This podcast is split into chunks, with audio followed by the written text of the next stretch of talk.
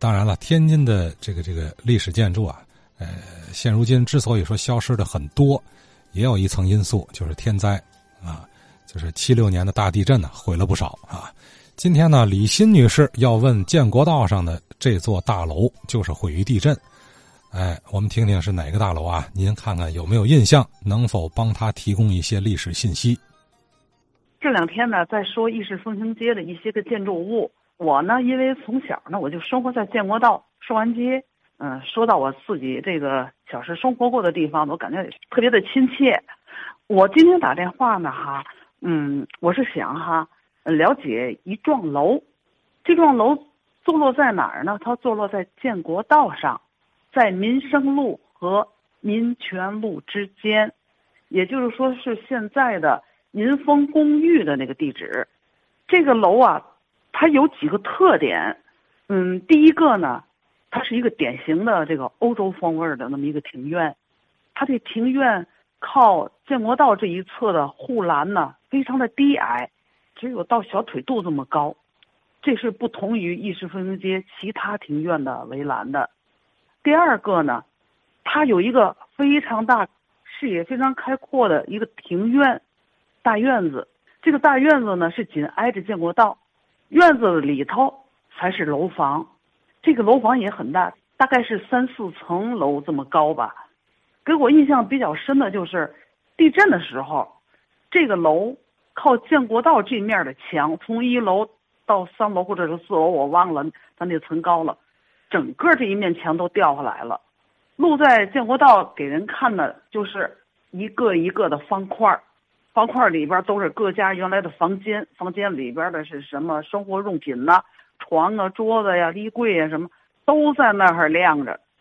这个楼房啊，哈，我就觉得它特别的奢侈，因为它有很大很大的一个庭院。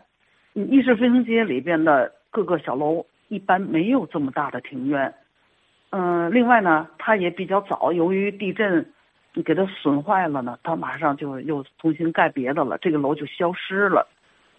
嗯，我就想知道这个楼的历史，这个楼当时是谁盖的，是什么人来居住？呃，您再描述一下这个位置，它前后左右有什么参照物？嗯，它是坐落在建国道上，呃，是在建国道的南侧，呃，在民生路和民权路之间。它对过是什么楼？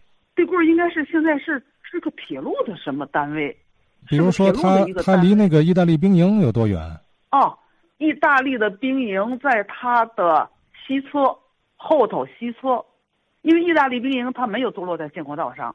对，而我说的这个楼，它是哎，对了，而我说的这个楼是坐落在建国道上，呃，它是在意大利兵营的东侧，意大利兵营是在它的西侧，啊，民生路和民权路之间，也就是说是二十四中的对面那面。对哦，民权路是个丁字路口哈。啊，对。哦。民权路和民生路之间，在建国道的南侧。也没到河北区政协那个楼。啊，没有没有没有，还没到。那政协那楼是它的斜对面。它附近现在也没有什么那个老建筑来做地标了哈。没有了，它那一片拆的挺多的。嗯。呃，现在那它那个位置还建了两个。呃，就是新住宅，它对面我看是不是叫丽苑公寓？哦，对，现在新的叫丽苑公寓，对。呃，这个楼在您小时候，它是什么人住啊？不知道，很神秘，嗯，很少看见有出来进去的人。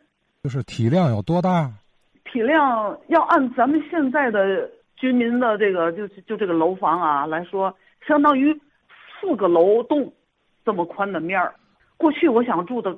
肯定得是个达官贵人的住的地方，而且他那大庭院很大很大的，庭院里边植物还不多，没有多少大树什么没有，好像都是平地有草地。那个建筑本身是什么风格的？它的建筑不太奢华，嗯，没有什么尖儿啊、顶子呀什么的，这个没有给我什么印象。什么塔呀，这个倒没有。